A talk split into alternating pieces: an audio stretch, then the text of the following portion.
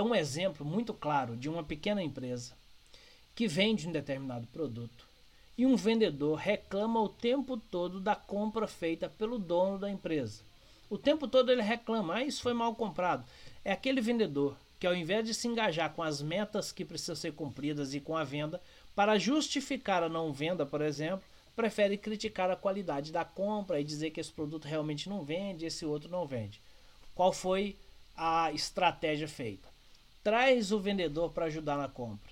Primeiro, realmente os vendedores podem ter ótimas ideias sobre que produtos comprar. Eles estão na ponta, eles estão lidando com o cliente, eles têm é, mais conhecimento do que o cliente quer. Ele está na ponta, lidando com as pessoas, vendo o que as pessoas falam dos produtos que estão ali, seja bom ou ruim.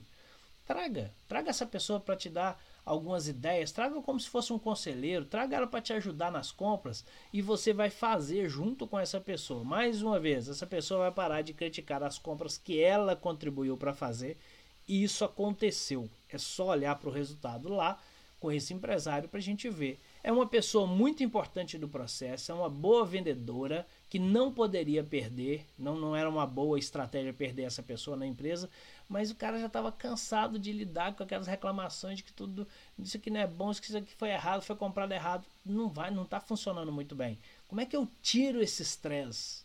Eu trago essa pessoa para o compromisso. Eu trago essa pessoa para ser corresponsável pelo processo.